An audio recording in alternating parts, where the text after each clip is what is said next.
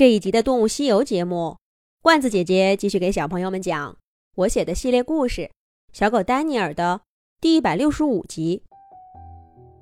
遇到丹尼尔的时候，马克和苏珊已经跟家人走散了五天了。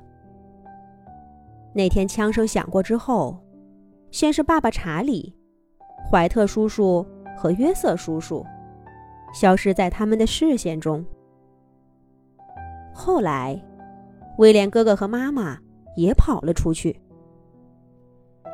马克守护着还在病中的苏珊，一直在一块巨石后面躲到夜深。夜晚的森林对人类来说充满了未知的危险，但是在狼群眼中，却远比白天安全。兄妹们从藏身的巨石后面走出来。周围静悄悄的，不知道是不是被猎人给吓坏了。连那些喜爱在夜晚出现的小动物，也几乎没了踪迹。马克看了半天，才勉强捉住两只田鼠。他把田鼠丢到苏珊的面前，让她先吃，自己走得远了些，试探着轻叫了两声。这是查理家族特有的暗号。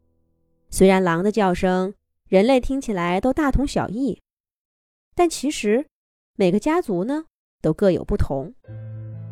而且在家族内部，语言也十分的丰富，有呼唤亲人的，有紧急呼救的，有警告敌人的，还有跟朋友叙旧的，全部都各有各的语言。小狼们独自在外，不管走得多远，只要听到家人的呼唤，就会循着声音找到回家的路。马克今天发出的，就是呼唤亲人的声音，但在躲在石头后面的苏珊听起来，却感到无比的凄凉，因为马克叫了很久，却没有得到一丝的回应。苏珊轻声叫哥哥回来，把剩下的一只田鼠丢给他。兄妹俩谦让了好一会儿，马克才低头吃了。然后他们趴卧在地上，头和头靠在一起。马克依然不死心的叫着，可渐渐的，他的声音都沙哑了。那一晚的月亮格外的亮。兄妹俩想起无数个这样的夜晚，爸爸都站在月光下，对着月亮发出浑厚的笑声。全家人都跟着应和，还是小孩子的马克和苏珊也学着叫，却总是被妈妈纠正，被哥哥嘲笑。可如今呢？他们都在哪儿呢？苏珊越想越难过，加上病还没有全好，忍不住咳嗽了一声，眼睛里滑出泪水来。马克看见了，赶忙给妹妹舔了舔身上的毛，轻声说道：“别怕，有哥哥在呢。”其实马克只是比苏珊早了几分钟，从妈妈肚子里出来而已。小的时候，他甚至很长一段时间都不如苏珊长得壮实，所以那时候的苏珊只愿意叫威廉哥哥，却从不叫马克哥哥。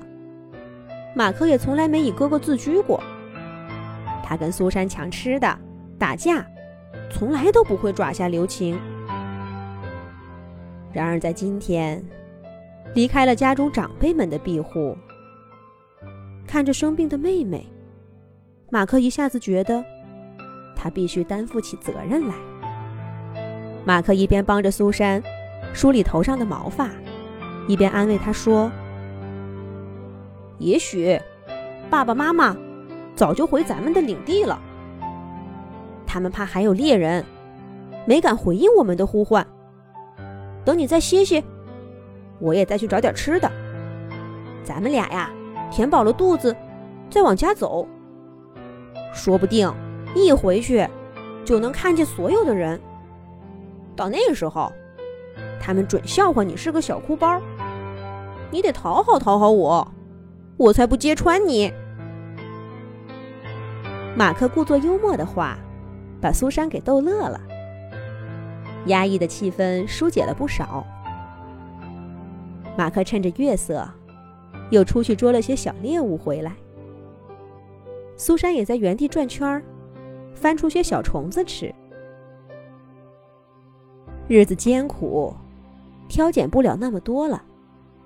只要能补充营养，什么东西都是好的。兄妹俩休整一番，很快向着家族领地的方向出发。然而，奇迹并没有发生。他们曾经的家园里，不出所料，空无一人，谁都没有回来。马克四处闻了闻，确定爸爸妈妈们都没来过。家里的所有气味，都是他们离开之前留下的，已经淡了许多。反倒是一阵陌生而危险的气味。十分的强烈，也是从领地中心发出的。糟了，领地已经不属于我们了。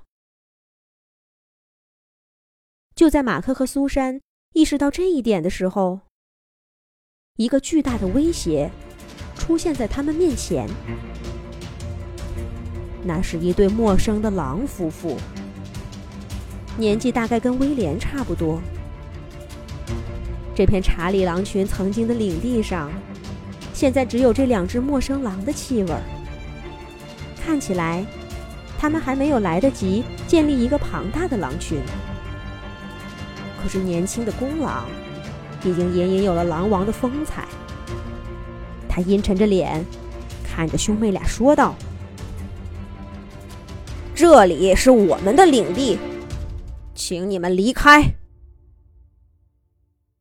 亲人不见了，家也不是自己的了。马克和苏珊该怎么办呢？下一集讲。